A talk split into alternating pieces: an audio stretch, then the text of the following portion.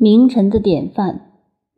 孔子又批评一个人，是当时春秋时代比孔子稍稍早一点，郑国有名的首相，对郑国有了不起的贡献的，名叫子产。子谓子产：“有君子之道四焉，其行己也公，其事上也敬，其养民也惠，其使民也义。”子产是历史上有名的好宰相、好政治家，孔子非常佩服他，说他特别有四点君子之道，不是普通的常情、德业、修养等等可比。因此，孔子对他四个长处在历史价值上加以评论。他说：“子产自己严肃得很，管理自己非常恭谨，不马虎，这是很难得的。”一个人对自己最易放松，往往认为错处总是他人的，很少对自己的错失反省。而子产做得到，行己也公，实在难得。同时又世上也敬。子产做首相，对于主上非常恭敬。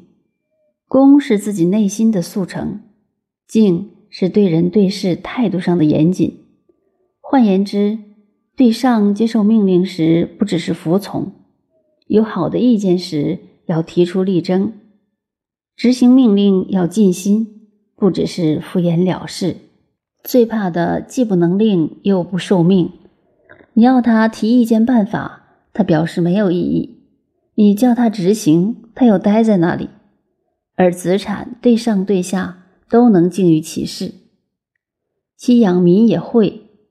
它能促使经济繁荣，对于社会百姓，大家能得其所养，安定生活，对于社会有贡献，有恩惠给人民，因此老百姓感恩于他。他有命令下达时，个个服从。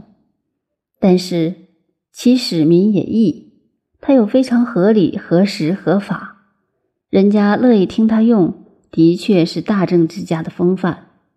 所以郑国有子产才能兴起来，因为他有四点君子之道。这四点长处，并不仅是政治家才应该具备，而我们不是政治家就用不着，没有这种事。如果我们拿这四点来做人处事，就是成功的一半。所谓君子之道，大有可望了。孔子讲到另外一个人，就是晏平仲，齐国人。曾任宰相，年纪比孔子大一点，但与孔子同时。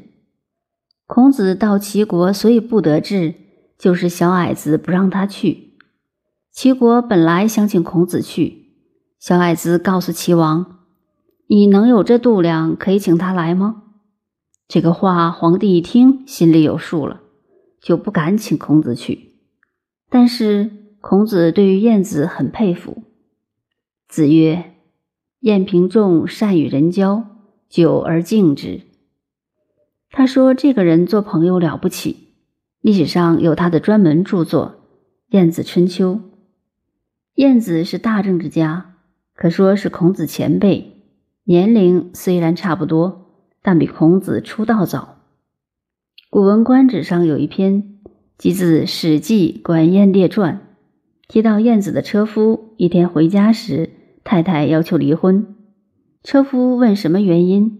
他的太太说：“我今天在门缝中看到你驾车载燕子经过门口，燕子那么矮，做了宰相，名震诸侯，还是简朴无华、自居人下的样子；而你身高八尺，只是他的仆役，却显得意气洋洋、自足自满的样子。你竟是这样没有出息、不长进的人。”所以我要离婚。燕子的车夫听了这番话，就马上改过，力学谦卑。第二天驾车都变了。燕子看见他突然一反常态，样子变了，觉得奇怪，问明了原因，燕子就培养他，从此立志读书，后来官拜大夫。从这个故事可知，燕子有他了不起的地方。孔子尤其佩服他这个人对于交朋友的态度。他不大容易与人交朋友，如果交了一个朋友，就全始全终。我们都有朋友，但全始全终的很少。所以古人说：“相识满天下，知心能几人。”到处点头都是朋友，但不相干。晏子对朋友能全始全终，久而敬之。交情越久，他对人越恭敬有礼，别人对他也越敬重。交朋友之道，最重要的就是这四个字。久而敬之，我们看到许多朋友之间会搞不好，就是因为久而不敬的关系。初交很客气，三杯酒下肚，什么都来了，最后成为冤家。讲到这里，我们想到中国人的夫妇之道，相敬如宾。宾是客人，对于客人无论如何带几分客气。如果家人正在吵架，突然来了客人。一定暂行停战，先招待客人。也许脸上的怒意没有完全去掉，但对客人一定客气有礼。夫妇之间在最初谈恋爱时，西门町电影院门口等了两小时，肚子里冒火，对方来了还是笑脸迎上去，并且表示再等两个小时也没关系。如果结了婚，再这样等两小时，不骂一顿才怪。因为是夫妇了嘛，所以夫妇之间永远保持谈恋爱时的态度，相敬如宾，感情一定好。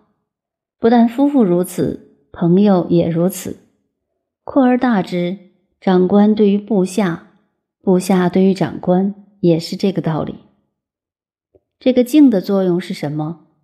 好像公共汽车后面八个字的安全标记：保持距离。以测安全，少碰为妙。普通人交朋友，恰恰与燕平仲相反。时间久了，好朋友变成冤家，这对五伦中的有道实在有亏。尤其是我们这一代青年，对任何人都不大相信，有道根本上已成了问题，必须急图匡正，以便维系久而敬之的交友原则。